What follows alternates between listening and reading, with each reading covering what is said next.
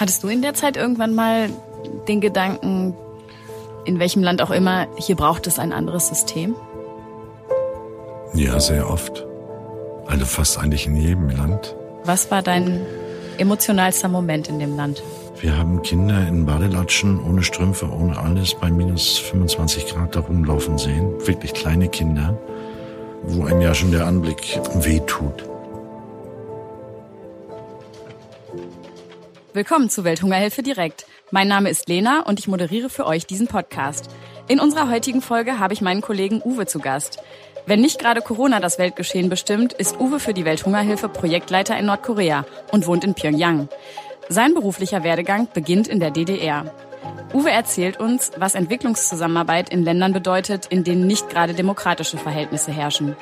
Ein Land hat es ihm während seiner Zeit als Entwicklungshelfer besonders angetan. Afghanistan. Ja, hallo, Uwe, schön, dass du da bist. Ja, hallo, gerne. Du bist heute der Gast in meinem Podcast. Ich freue mich total. Und es ist auch tatsächlich das erste Mal, dass wir uns persönlich begegnen. Genau. Denn du bist ja normalerweise nicht in Bonn, sondern du arbeitest. Vielleicht erzählst du mal kurz, was deine Rolle oder deine Position bei der Welthungerhilfe ist. Ja, also im Moment bin ich in Nordkorea als Projektleiter, aber aufgrund der gegenwärtigen Situation mit Covid-19 habe ich im März das Land verlassen und befinde mich seitdem im sogenannten Homeoffice. Das Homeoffice ist wo? Das ist in MacPom, ja, wo ich zu Hause bin und wo ich mich auch wirklich dann zu Hause fühle. Ja, jetzt haben wir schon zwei Stichpunkte über dich erfahren. Und zwar, du bist eigentlich in Nordkorea tätig und du kommst ursprünglich aus Mecklenburg-Vorpommern. Genau. Also, da du jetzt äh, ein paar Jahre älter bist als ich, bist du tatsächlich äh, dort in der DDR aufgewachsen, richtig? Genau so ist es. Mhm. Erzähl doch mal ein bisschen was über deine Jugend. Wie bist du aufgewachsen in der DDR? DDR-typisch. Ich bin normal zur Schule gegangen bis zur zehnten Klasse, habe das Landleben genossen. Ich komme wirklich vom Land und tue mich mit Städten eigentlich immer ein bisschen schwer.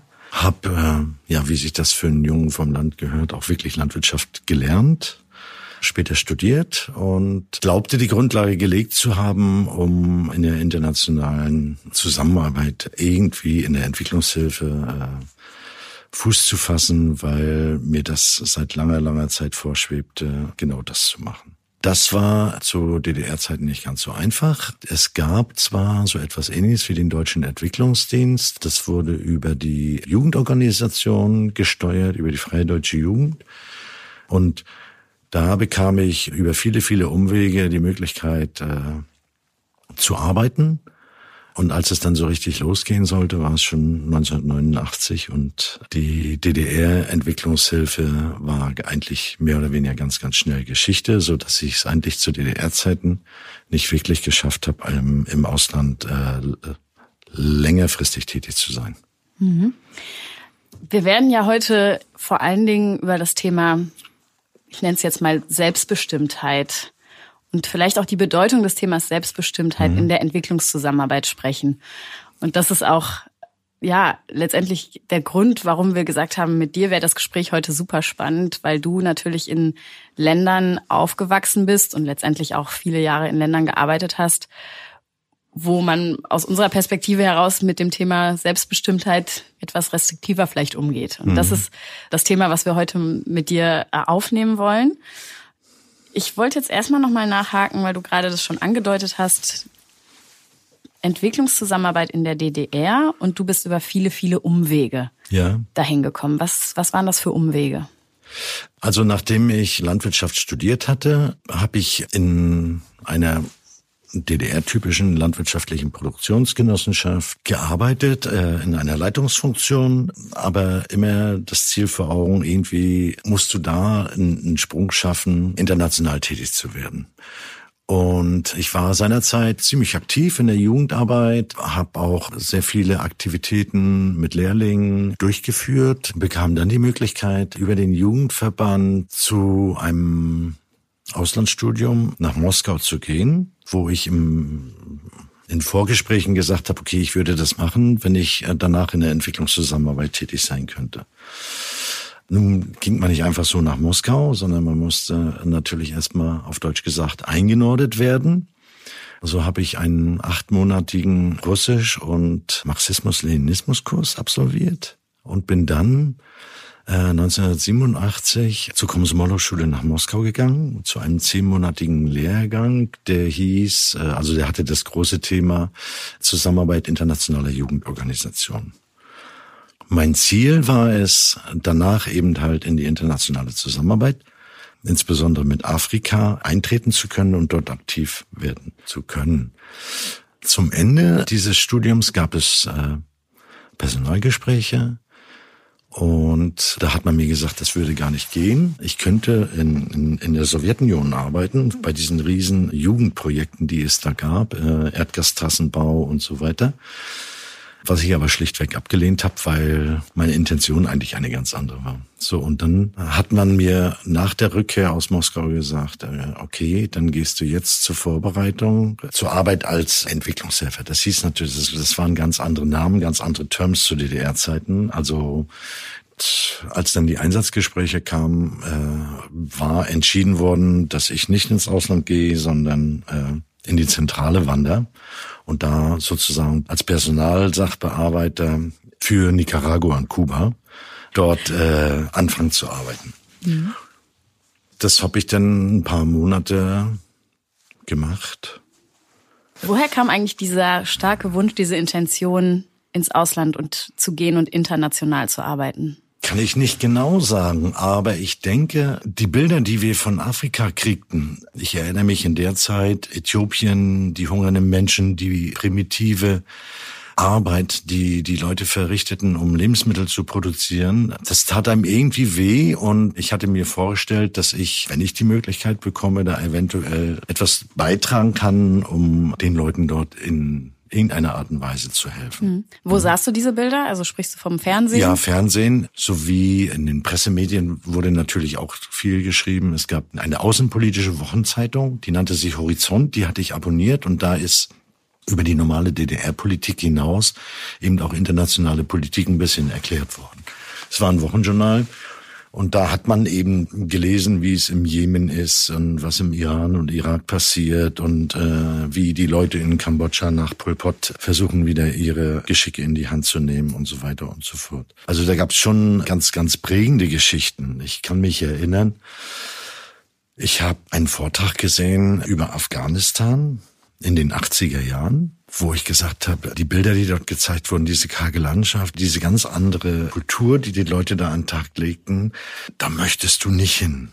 Das waren viele Bilder mit Staub und eben riesige äh, steinige Berge ohne irgendwelche Vegetation und so weiter. Da habe ich gedacht, um Gottes Willen, da möchtest du nicht hin. Ne? Heute weiß ich, ein paar Jahre später, ich war fast fünf Jahre in Afghanistan. Ich das sagen, war, war mit meine schönste Zeit auch bei der Welthungerhilfe. Mhm weil das einfach ja eine einmalige Zusammensetzung, eine einmalige Situation war, sowohl was die Welthungerhilfe betraf, aber auch was die Projektkonstellation betraf, die Arbeitsweise mit den Afghanen.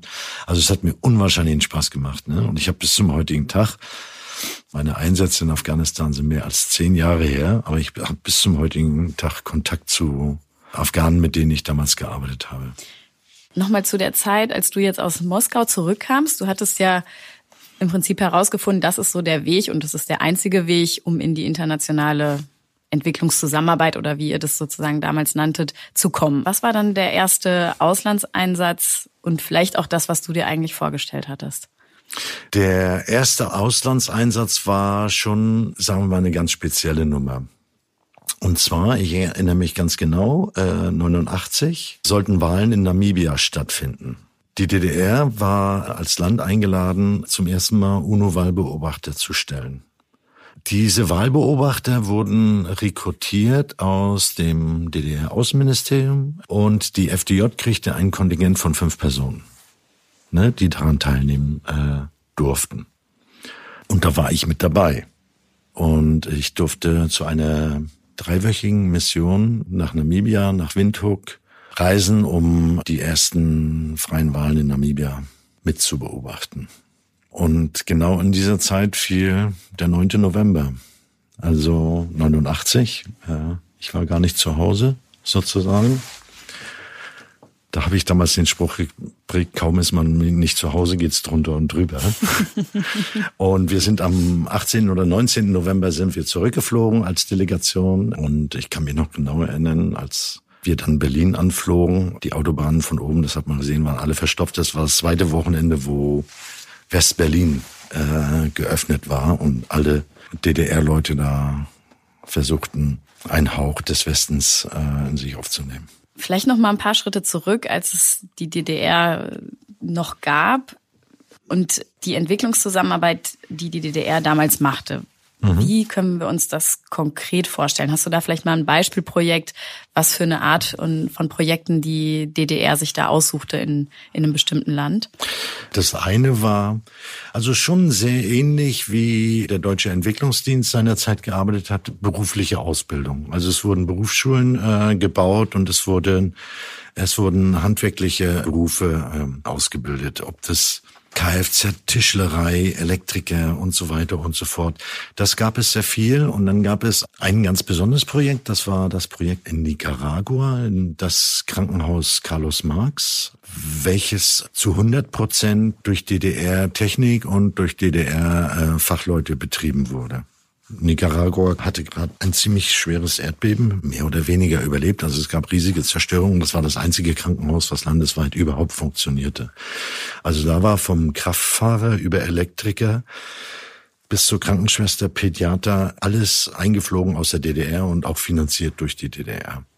Das war, ja, ich denke mal, so eine Solidaritätsbekundung nach diesem schweren Erdbeben. Und das war schon ein bisschen ein außergewöhnliches Projekt und war ähm, auch so ein bisschen so eine, so eine Enklave, weil in Nicaragua unsere Medizintechnik äh, und unsere Ausstattung und Ausrüstung eigentlich nicht richtig funktioniert, weil wir das europäische System haben und Nicaragua das amerikanische. Das heißt, jedes Ersatzteil, auch die Stromversorgung, alles musste importiert worden. Die hingen völlig am Tropf von diesen materiellen Importen, weil der lokale Markt oder der regionale Markt hat da überhaupt gar keine Alternativen geboten.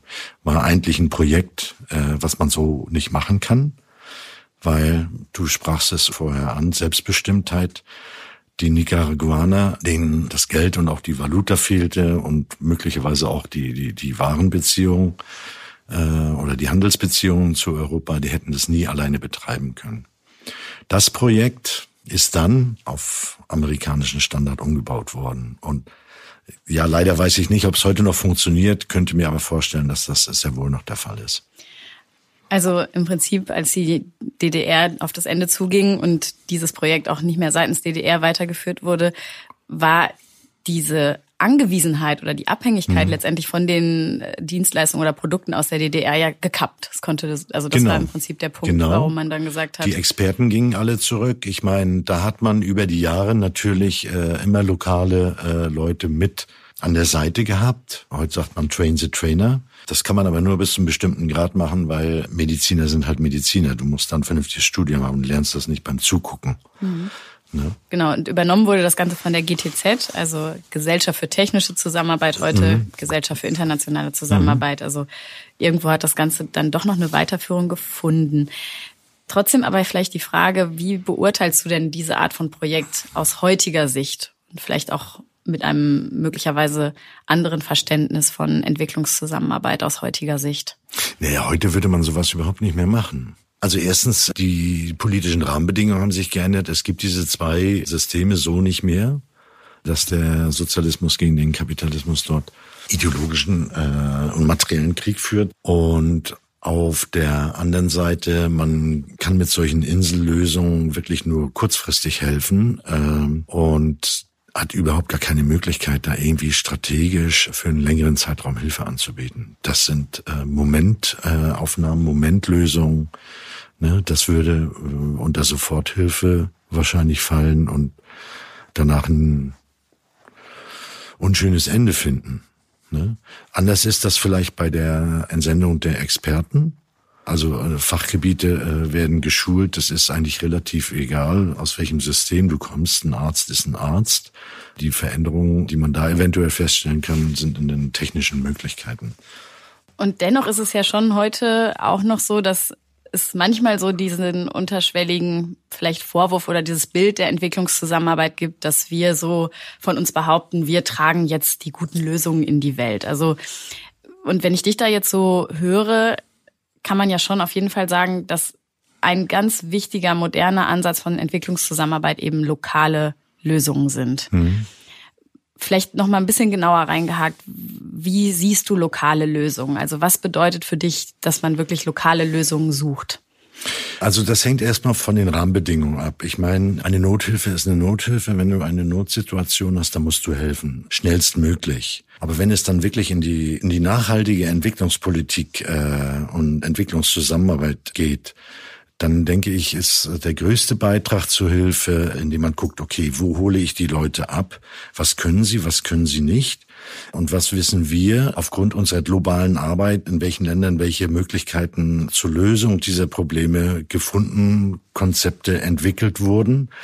um diese dann gemeinsam mit den Partnern beziehungsweise mit den äh, betroffenen Personen vor Ort anzupassen um eben für sie einen realistischen und auch durchführbaren Ansatz zu finden. Es nützt überhaupt nichts, irgendwelche Hightech-Geräte zum Beispiel aus äh, Europa oder Amerika irgendwo hinzusetzen, wenn die Grundvoraussetzungen dafür überhaupt gar nicht da sind, zum Beispiel Stromquellen oder wenn die technische Expertise nicht ausreicht, um diese Geräte zu bedienen. Hast du auch mal ein Beispiel aus Nordkorea, wie ihr da versucht, auch lokale Lösungen unter Einbeziehung natürlich der, der lokalen Bevölkerung umzusetzen? Also wir kommen ja nie mit irgendwelchen fertigen Konzepten und sagen, so wird das gemacht. Es wird ja immer grundsätzlich, egal in welchem Land, über den Dialog mit den Entscheidungsträgern beziehungsweise dann auch mit der Fachtermini, mit der Zielgruppe versucht, Möglichkeiten und Lösungen zu finden, um Verbesserungen herbeizuführen. Wir haben jetzt, weil du konkret Nordkorea ansprichst, wir haben dort einen Projektansatz gefahren. Das Projekt kommt jetzt zum Ende, wo wir Möglichkeiten suchten, dass die arbeitende Bevölkerung in den Genossenschaften mehr diversifiziertere Nahrungsmittel zur Verfügung gestellt bekommt. Ja, und dann haben wir mit den nordkoreanischen Partnern dort eben äh, Lösungsansätze gefunden, um die Tierproduktion, vor allen Dingen eiweißreiche Nahrung, vor allen Dingen auch für soziale Einrichtungen, aber auch für die äh, Genossenschaft, äh, Genossenschaftsmitglieder, für die Bevölkerung in der Region aufzubauen. Dazu gab's mit äh, einer Delegation eine Reise nach China, äh, also so ein Austauschbesuch praktisch, um zu sehen, wie, wie kriegt China das in den Griff. Ne? Ich meine, die sind ja auch eine Nation, die wirklich mit Unterernährung und Mangelernährung schwer zu tun hatte in der Vergangenheit, zu einem wirklich äh, boomenden Land geworden, die auch unwahrscheinlich viel landwirtschaftliche Produkte exportieren mittlerweile. Nicht alle, aber viele. So, und da hat man sich verschiedene Konzepte angeguckt und hat gemeinsam dann äh, mit den Teilnehmern dieser Reise versucht auszuloten, was geht unter unseren Umständen. Ne? Nordkorea ist schon ein bisschen speziell. Äh, auch was das Klima betrifft, ist es anders. So, und da wurden Lösungen gefunden, die praktikabel sind und die man dort äh, auch bautechnisch und so weiter umsetzen konnte. Und da sind äh, kleine Zuchtstationen entstanden, wo ja Tiere eben gezüchtet werden und das Ergebnis, also in der Schweineproduktion die Ferkel, in der äh, Kaninchenproduktion die kleinen Kaninchen und so weiter, die dann äh, nach einem bestimmten System den Bauern übergeben werden, äh, die diese dann weiter füttern und irgendwann dann schlachten. Und wichtig war für uns eben äh, halt auch einen Weg zu finden, dass diese zusätzliche Produktion erstens gemeinsam auch finanziell getragen wird und der laufende Betrieb, der ja auch Geld kostet, wird eben halt auch durch die nationalen Partner dann garantiert übernommen und weitergeführt. Ist das dann für dich eine Art von Erfolg, wenn du sagen kannst, das Projekt, was wir gemacht haben, kommt ja jetzt eigentlich dem Ende zu, ja. aber es wird national weitergeführt. Das ist der Erfolg. Und wenn das System funktioniert, ist es meiner Meinung nach auch doch so ein Indikator, dass es wirklich gut ist, wenn es in anderen Regionen publiziert wird, so dass es so eine Multiplikationsfunktion noch hat. Also es gibt das Beispiel, äh, das zeigt, es funktioniert. Das könnte auch ein Lösungsansatz in anderen Regionen des Landes sein, das ist dann aus meiner Sicht wirklich ein erfolgreiches Projekt. Wenn da nach zwei Jahren, nach Projektende, äh, nichts mehr existiert, äh, hast du genau das gegenteilige Beweisstück. Aber zum Beispiel war in unserem Projektkonzept zum Abschluss des Projektes war ein großes nationales Symposium äh, vorgesehen, wo die Projektaktivität vorgestellt werden sollte, um es wirklich einer großen Masse zur Verfügung zu stellen als Modelle wie können wir mit den knappen Ressourcen, die wir haben, unsere Produktion und damit auch die Versorgung der Bevölkerung verbessern. Und das ist für mich Erfolg, ganz klar. Das heißt, ich sehe auf der einen Seite ja diese Skalierbarkeit letztendlich eines solchen Projektes, oder du hast es, glaube ich, Multiplikatoreffekt genannt, mhm. ne? also dass man etwas Gutes weiterträgt. Letztendlich äh, tragt ihr natürlich dazu bei, dass mehr Nahrungsmittel produziert werden. Du hast gesagt, möglicherweise sogar so viel mehr, dass es auch etwas für den freien Markt gibt. Mhm. Es entsteht sowas wie ein kleiner freier Markt. Mhm. Der dritte Punkt, der mich jetzt aber doch noch interessieren würde, ist, gibt es da irgendwo das Element, dass die Projekte der Welthungerhilfe, dass unsere Arbeit ein Stück zur Selbstbestimmtheit der Bevölkerung beitragen kann? Ja, ganz bestimmt. Äh, fangen wir mal so an. Es gibt ja keine wirkliche Civil Society weil eben halt alles staatskontrolliert ist. Dennoch haben die Genossenschaften, die meistens so den, den Umfang eines Dorfes haben. Das ist immer so ein, so ein Dorf ist so ein Genossenschaftscluster sozusagen. Ich weiß nicht genau, wie viele Genossenschaften es gibt, aber die bekommen dann ihre Auflagen von dem Staat und was darüber hinaus produziert wird, wenn sie gut produzieren, kommt ihnen zugute. Ne?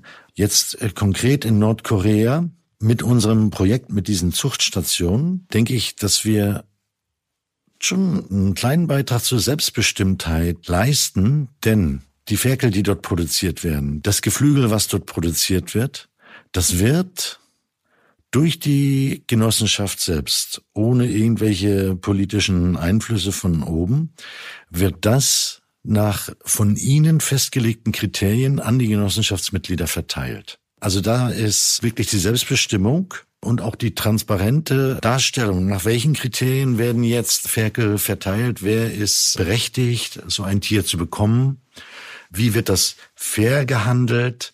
Und da haben mich die Nordkoreaner wirklich äh, extrem positiv überzeugt, dass sie da so einen Vier-Punkte-Schlüssel in jeder Genossenschaft andere Prioritäten erarbeitet hatten, wer wann in den Genuss des Viehzeugs kommt, um es dann für die individuelle Wirtschaft, äh, für, für den privaten Haushalt oder für Bartergeschäfte oder so nutzen konnte. Und das, denke ich, ist schon ein kleiner Beitrag zur Selbstbestimmung und Selbstbestimmtheit, gerade in einem Land, wo der Staat eigentlich alles vorgibt. Du hast ja schon gerade einige der Länder erwähnt, in denen du außer Nordkorea tätig gewesen bist. Also Sudan, Afghanistan, Irak hast du ganz am Anfang auch erwähnt. Also mhm. du bist wirklich schon richtig um die Welt gekommen. Und oftmals auch in Ländern gewesen, wo die politischen Verhältnisse durchaus schwierig sind oder zumindest äh, anders als bei uns. Hast du das Gefühl, dass du dich aufgrund deiner Herkunft und der Tatsache, dass du in der DDR aufgewachsen bist, dich besser in die Menschen reinversetzen kannst, die in einer solchen, in einem solchen Land leben? Schwer zu sagen.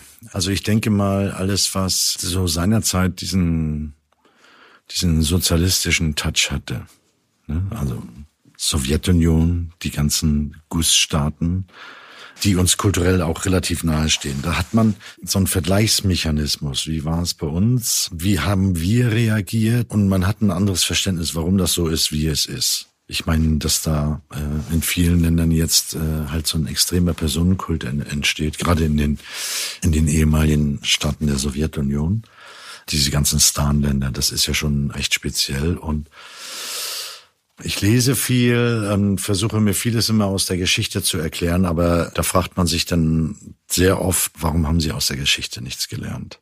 Das sagt sich so einfach, weil wir nicht wissen, was wirklich dahinter steht. Warum man solche, sag ich mal in Anführungsstrichen jetzt äh, Diktaturen, solche Familienclans eben halt äh, duldet. Sind die Strafen so drakonisch oder riskiert man gar sein Leben, um dagegen aufzubewehren? Oder äh, gelingt es der Regierung, den Level gerade so zu halten, dass auch jeder wirklich noch sein Auskommen hat? Für mich war Kambodscha immer so ein, so ein ganz spezielles Land.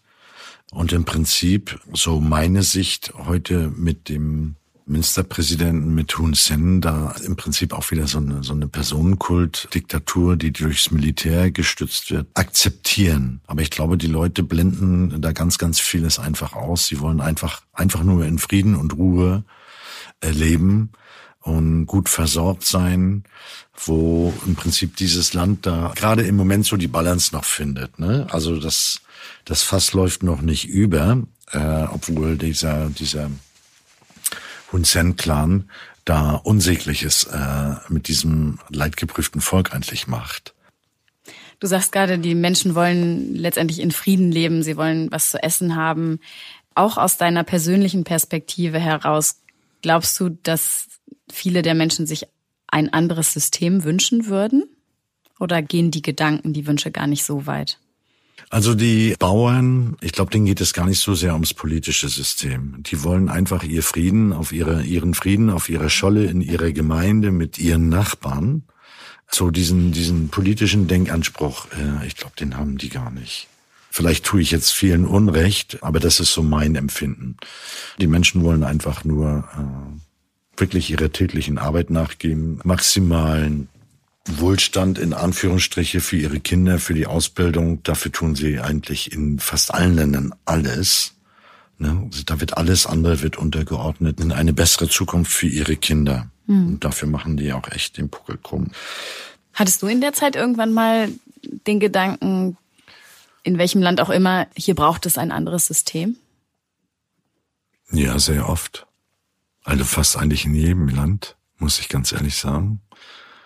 Und es gibt auch Einsätze, wo ich aufgehört habe, also wo ich meine Verträge nicht verlängert habe, weil ich damit einfach nicht mehr wirklich klar kam, wo ich gesagt habe, äh, man, sie hatten jetzt die Chance und wieder machen sie es nicht richtig und offensichtlich aus dem Fehler nicht gelernt. Kannst du da mal ein Beispiel Ja, da kann ich Äthiopien nennen. Also ich bin in der Zeit da gewesen, als äh, Äthiopien noch äh, sozialistisch war. Mengistu Haile Mariam äh, 1900 91, glaube ich, äh, außer Landes gefegt und dann kamen äh, die, die Tigreier, die dann auch wieder anfingen, so eine Clanwirtschaft da aufzubauen, obwohl das Land jetzt mit dieser Vielvölkerstaat Äthiopien da wirklich die Chance hatte zu sagen, okay, jetzt beziehen wir mal alle mit in unsere Politik ein und machen so einen demokratischen Ansatz, ob föderal oder zentral, das er jetzt mal dahingestellt.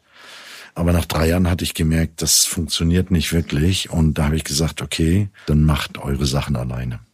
Kambodscha ist zum Beispiel auch so ein Fall. Da habe ich auch aufgehört zu arbeiten, weil es fing an, dass Oppositionelle auf offener Straße erschossen wurden. Medien wurden verboten. Das ist noch gar nicht so lange her. Zeitungen wurden gesperrt äh, und so weiter und so fort. Und dann habe ich gesagt, okay, das Land braucht mich offensichtlich nicht. Und da bin ich dann Woher nimmst du nach solchen Momenten, wo du sagst, es bringt irgendwie alles nichts, ich schmeiß hin, woher nimmst du dann die Motivation, weiterzumachen und in ein Land wie zum Beispiel Nordkorea tatsächlich zu gehen? Naja, es gibt da zwei Sichtweisen. Das eine ist äh, die politische Ebene und das andere ist wirklich die, die familiär praktische Ebene der die Arbeit der, der, der Menschen in den Dörfern. Und ich denke, äh, auf dieser Ebene, das ist auch die, wo die Arbeit mir am meisten Spaß macht, kann man immer noch was erreichen, so dass unterm Strich den, den Bauern konkret vor Ort geholfen wird, dass sie ihre Lebensbedingungen verbessern können. Das ist für mich eigentlich das Lohnenswerte, dass man auf der politischen Ebene nicht immer oder sehr selten irgendetwas bewegen kann. Das ist eigentlich relativ unwahrscheinlich. Aber gerade wenn man mit den Bauern so ein bisschen Erfolg feiert oder mit der Landbevölkerung so ein bisschen Erfolg feiert, dann kommt man irgendwann auf die nächste höhere Ebene, die jetzt an den Rahmenbedingungen arbeiten müsste, dass es eben halt nicht nur den Bauern gut geht. Und das ist dann der Schritt, äh, der oft ausbleibt oder der nicht da ist und dann kommt es zu, ja, so ein bisschen zu Frustration. Und das passiert eben halt in manchen Ländern immer wieder, mhm. Dass man dann sagt, okay, hier bin ich vielleicht nicht der richtige Mann. Ich habe versucht, was ich konnte. Ich habe etwas erreicht gemeinsam mit der Bevölkerung auf dem Lande.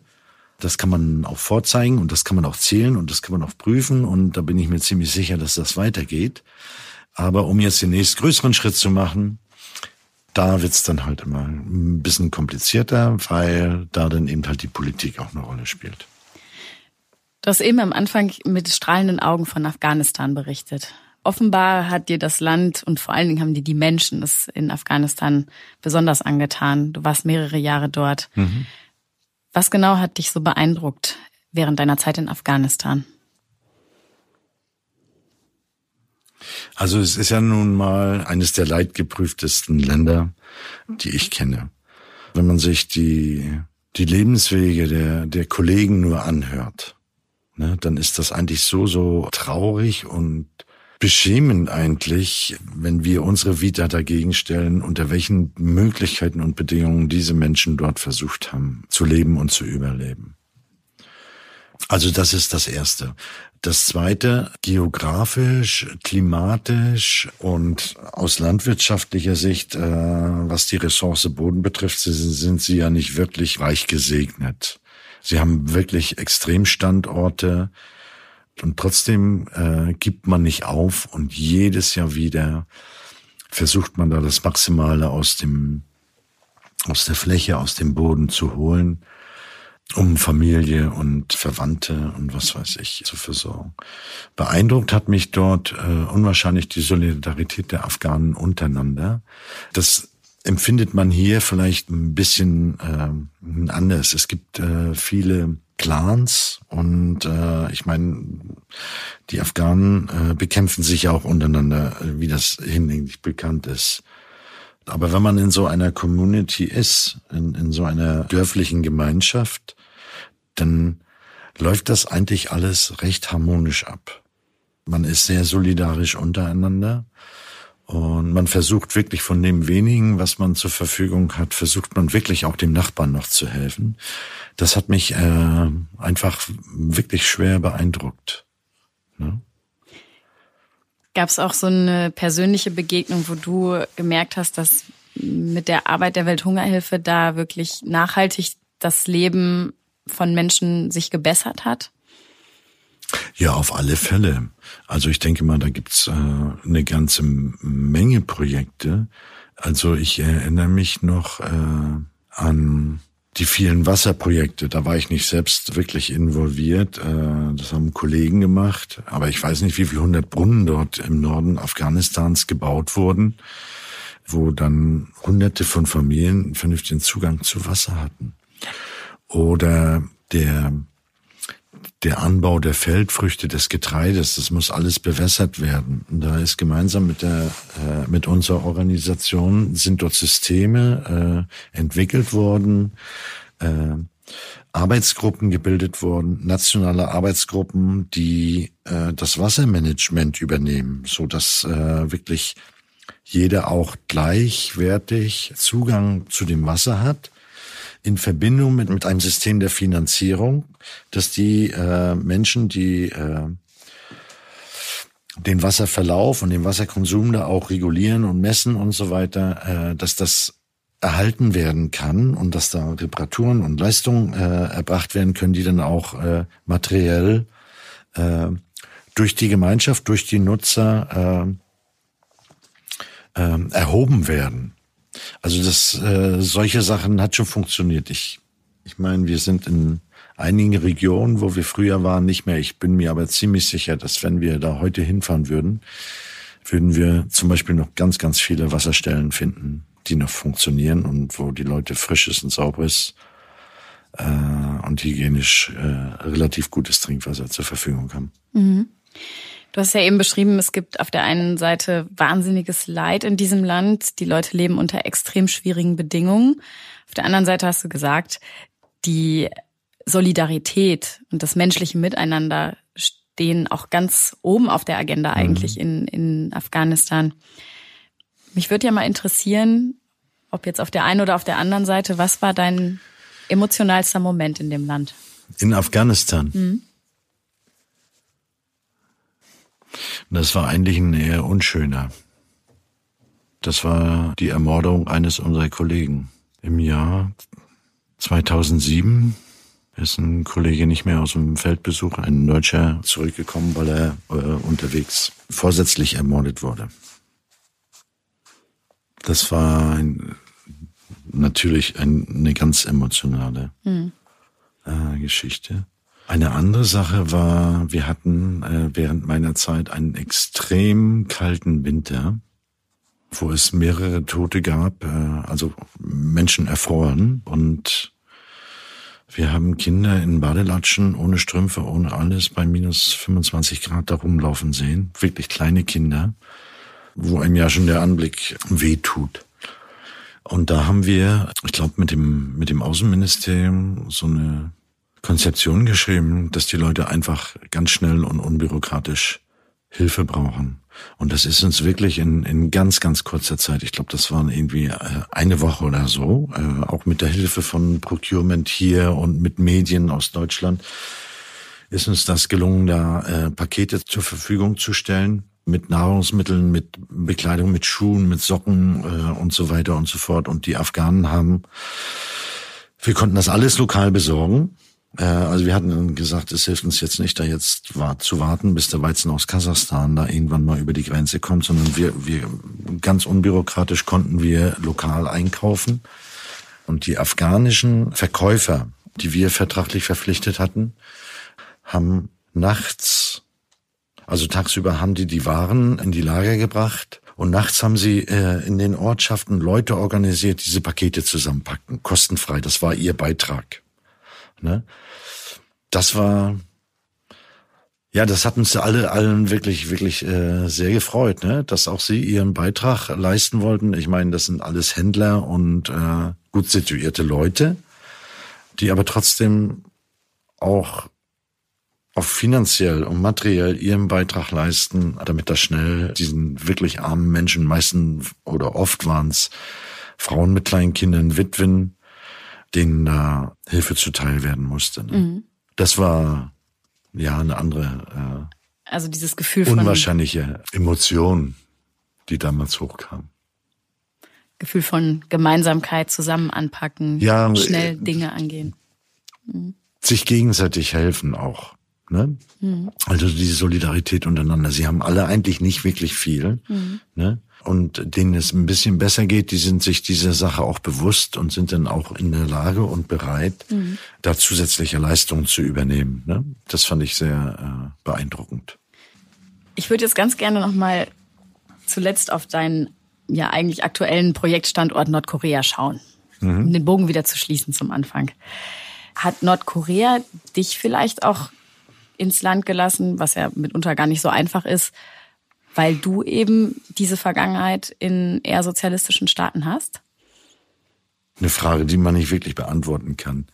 Ich denke, dass es eine Rolle gespielt hat, aber es ist sicherlich nicht das einzige Kriterium, äh, um da jetzt die Arbeitserlaubnis zu bekommen. Das passte fachlich und die Entscheidungsträger, die gucken sicherlich, wie ist deine politische Vergangenheit, wo kommst du her und so weiter und so fort. Ich denke mal, das ist ein Zusammenspiel von vielen Faktoren, dass sie gesagt haben, okay, den nehmen wir.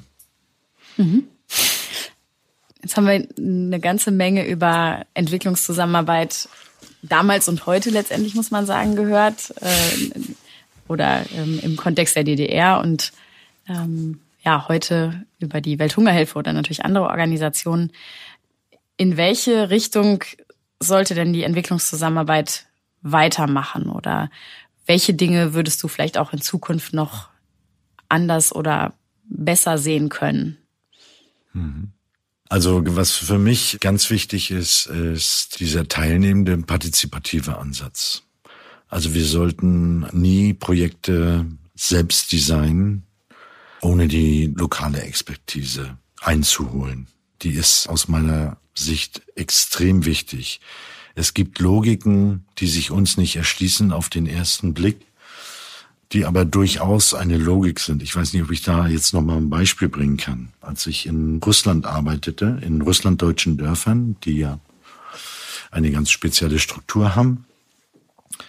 Und diese Dörfer und Straßen zeichnen sich durch ziemlich deutsch gepflegte Vorgärten aus. Und da waren äh, mehr oder weniger zu jedem Grundstück waren so Drehtüren eingebaut. Was ein bisschen kompliziert ist, da durchzukommen. Ne? Und ein normales Gartentor ist eigentlich ganz einfach aufzumachen und du bist drin. Und man denkt dann so, na, was hat der Russe sich denn dabei wieder gedacht? Äh, wie, wieso bauen die so komplizierte Türen da ein? Ne? Und dann habe ich mal so einen alten Russlanddeutschen gefragt. Und er sagte, also das machen wir, weil morgens und abends die Kühe durchs Dorf laufen. Eine normale Tür kann man auflassen, vergessen zuzumachen, oder sie geht alleine auf, sie hängt dann in der Angel, aber so, eine, so, ein, so ein Drehkreuz, da kommt keine Kuh durch. Das war die logische Erklärung. Waren wir damals überhaupt nicht drauf gekommen. Wir haben gedacht, um Gottes Willen, warum hat man so blöde Konstruktionen hier angebracht? Ne?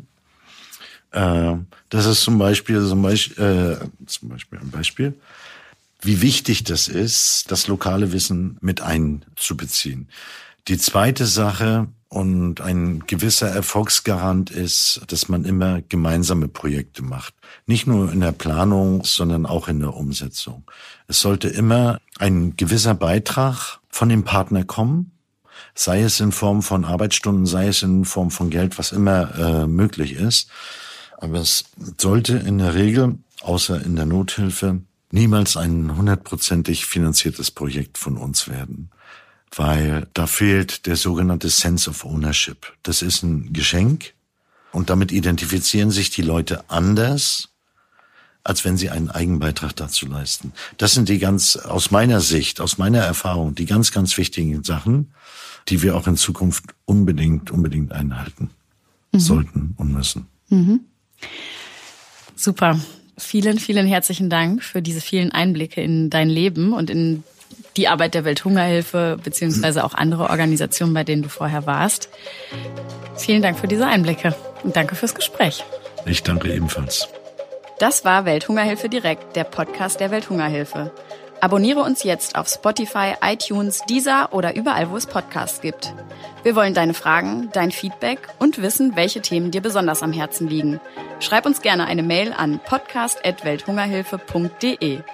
Bis zum nächsten Mal bei Welthungerhilfe direkt. Welthungerhilfe direkt. Eine Produktion von Auf die Ohren in Zusammenarbeit mit der Welthungerhilfe.